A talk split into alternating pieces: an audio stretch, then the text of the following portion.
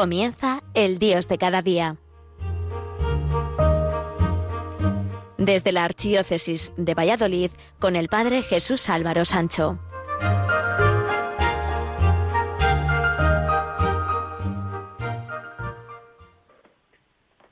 Queridos amigos de Radio María, no podemos perder de vista, por la cuenta que nos tiene, qué sentido tiene nuestra vida.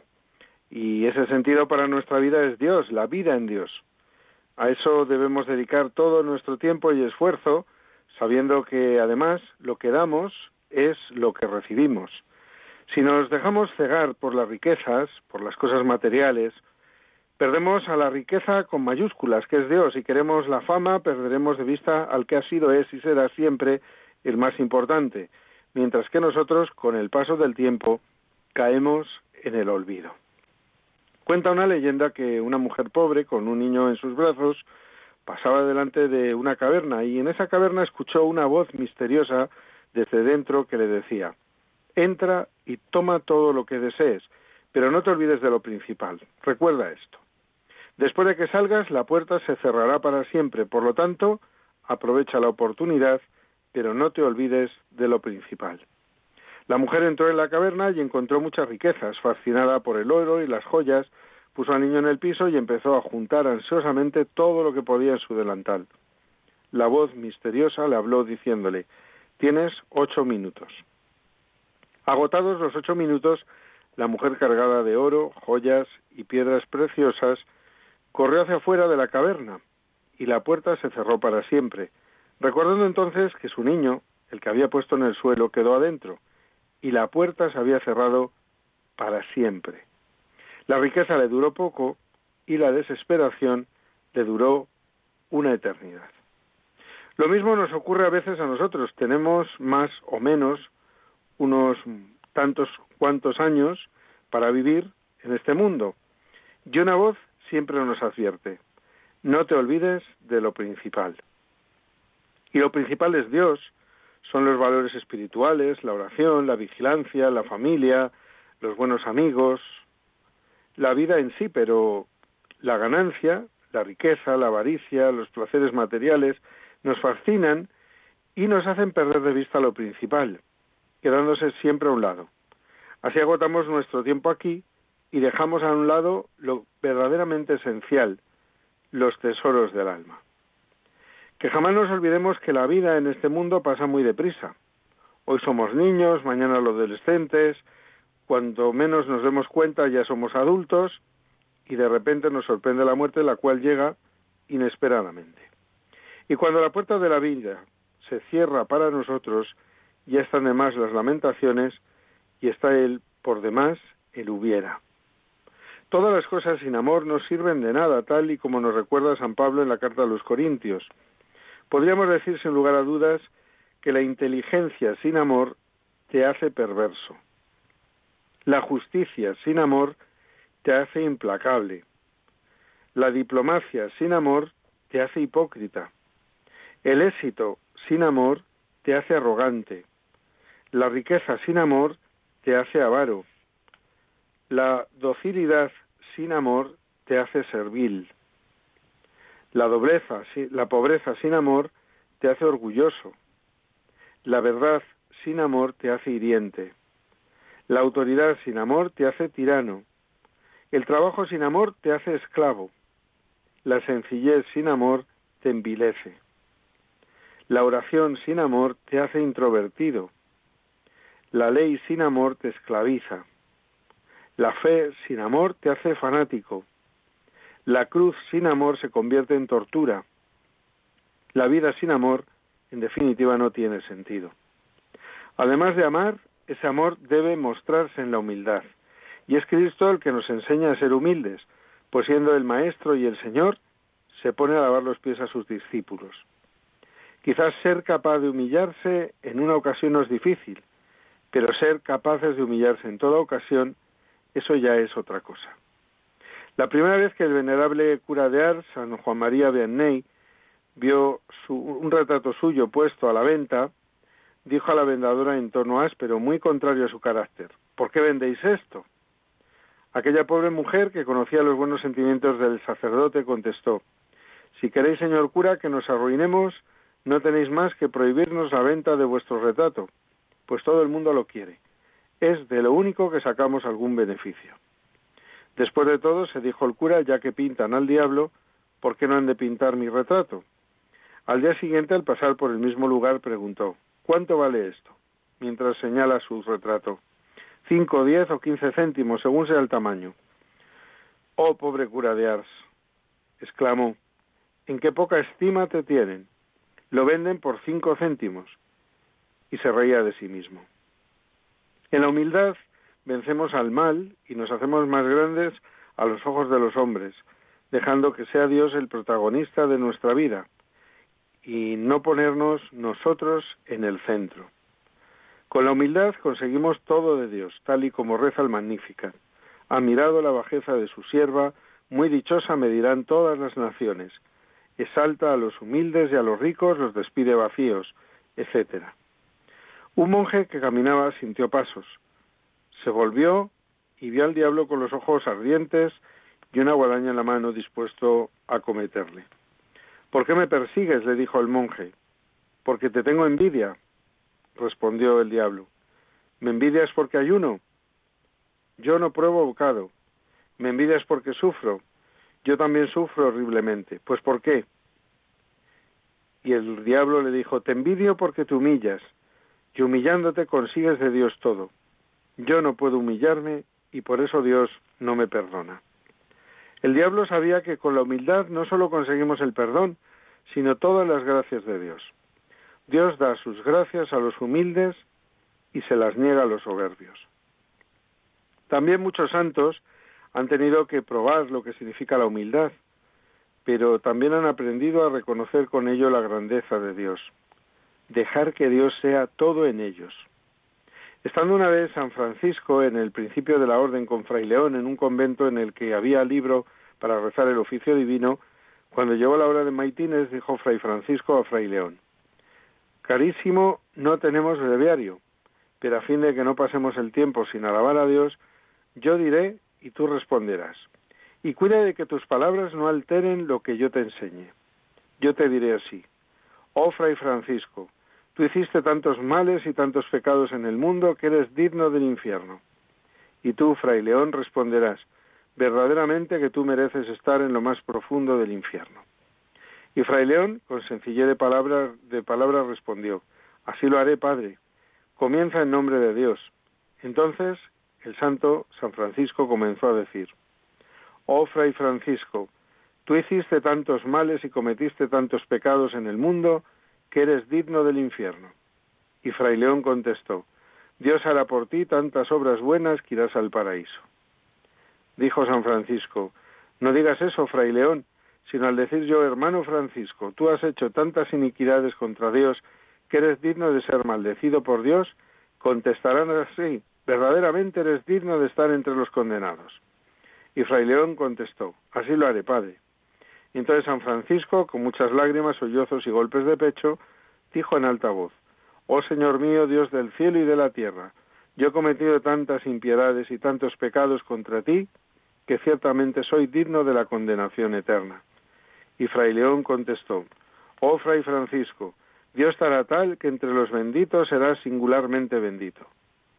Y Fray Francisco, maravillándose de que Fray León le contestara lo contrario de lo que le había mandado, le reprendió diciéndole, ¿por qué no respondes tú lo que yo te enseño?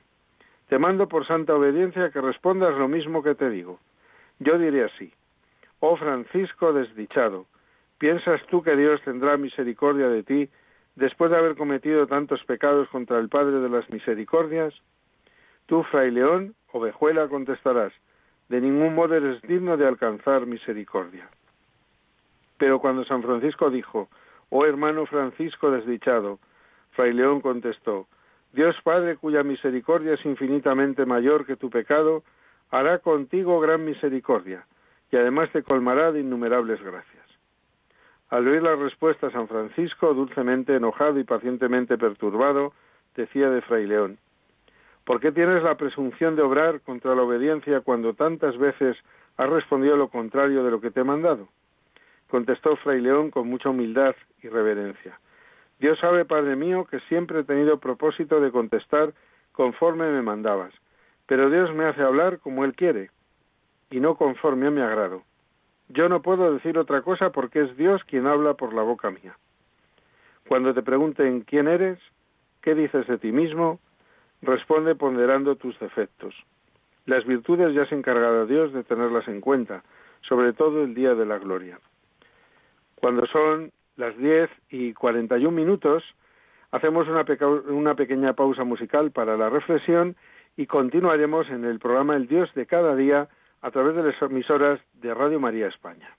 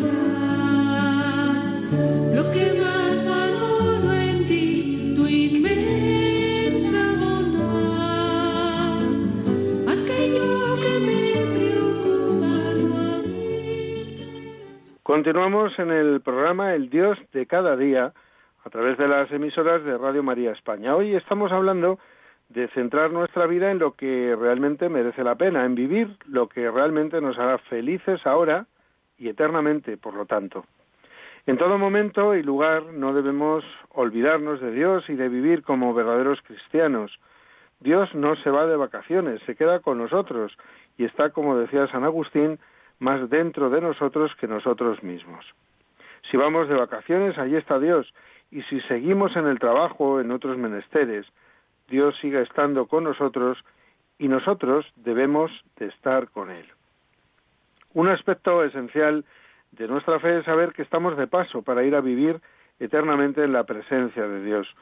Nos hiciste, Señor, para ti, y nuestro corazón está inquieto hasta que descanse en ti, decía San Agustín.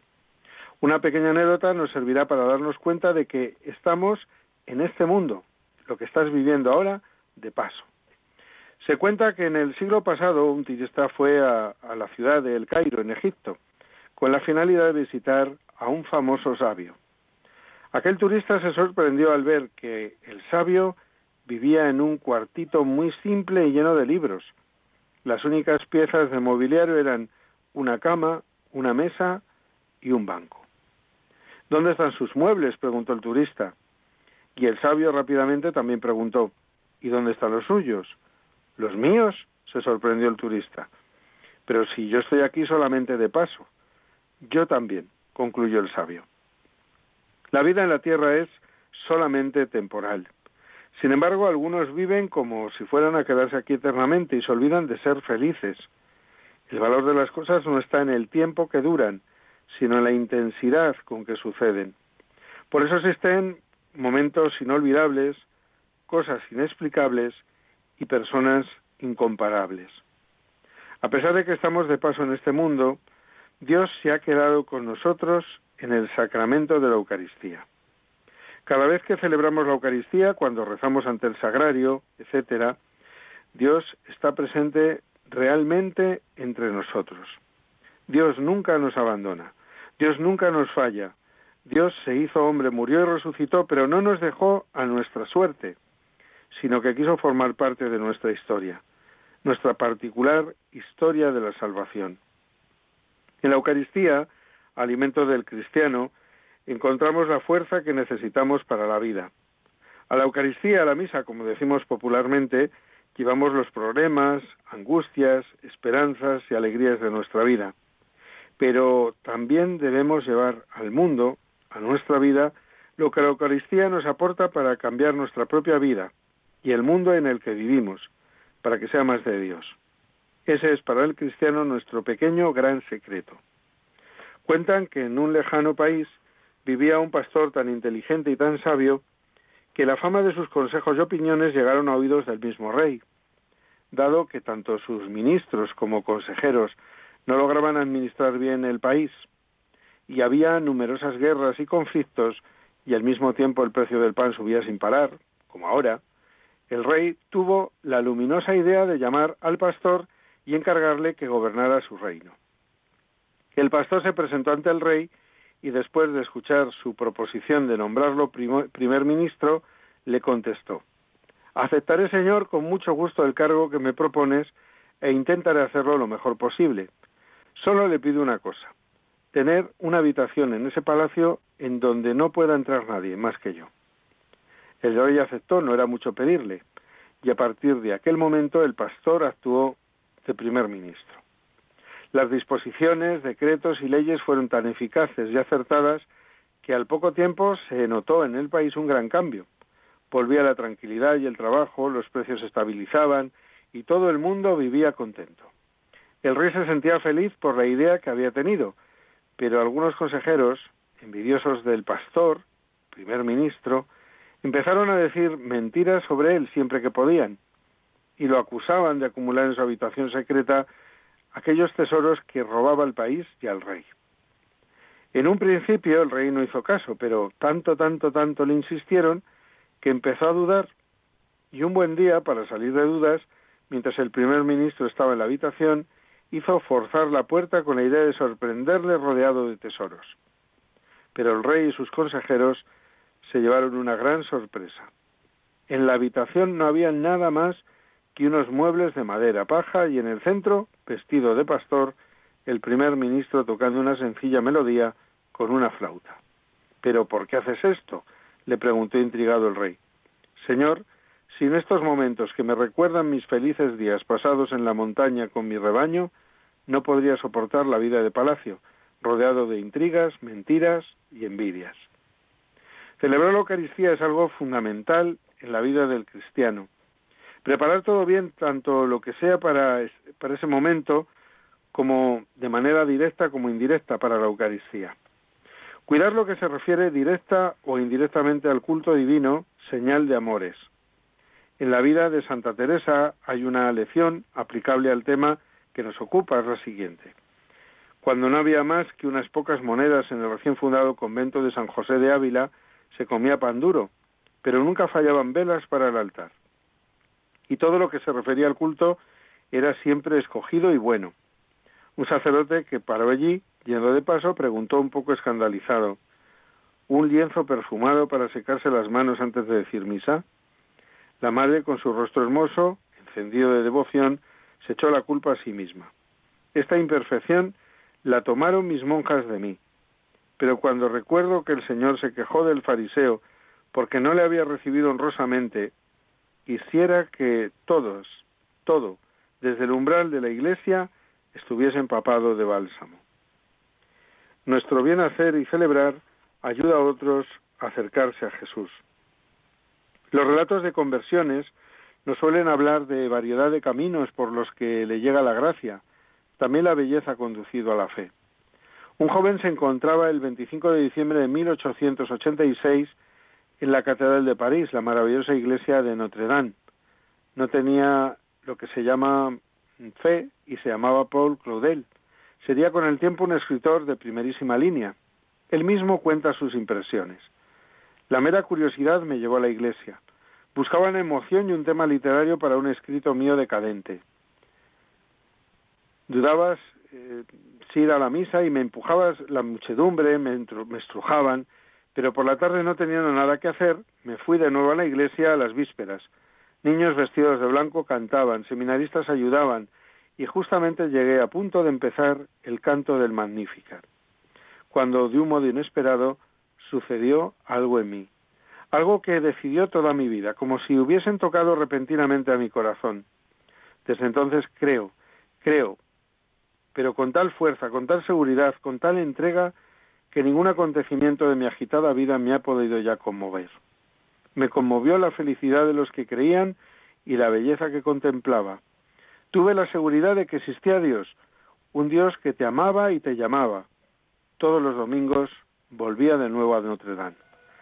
Sabía de mi religión, confiesa, tampoco como del budismo, pero el drama de la misa se desarrollaba con tanta majestad ante mí que sobrepujaba toda fantasía.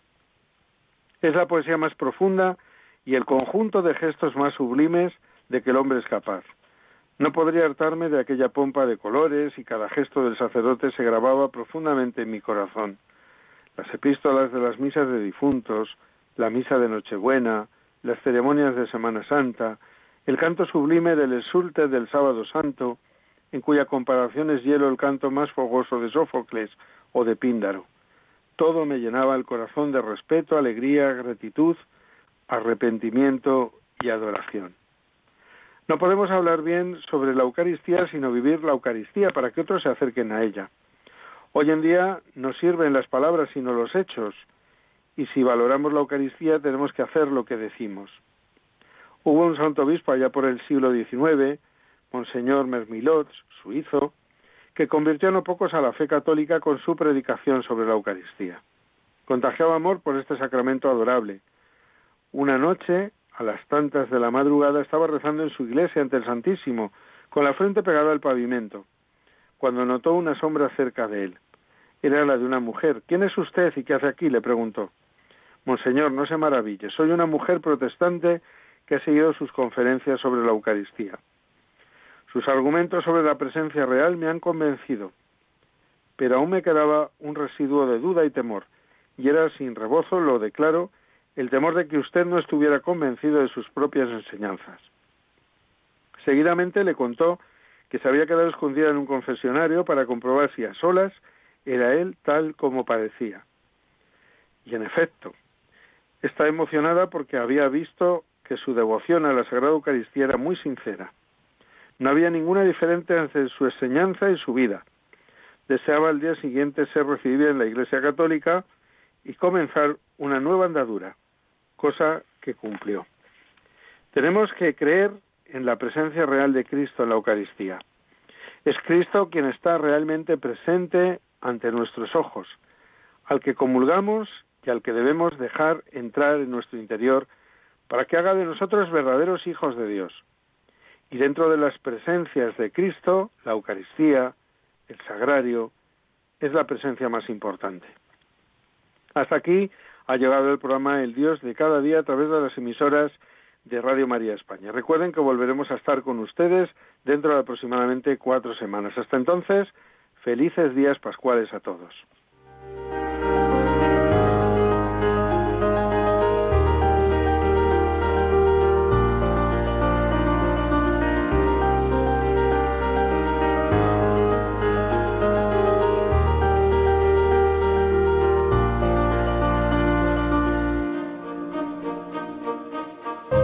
Finaliza El Dios de cada día, hoy dirigido desde la Archidiócesis de Valladolid por el Padre Jesús Álvaro Sancho.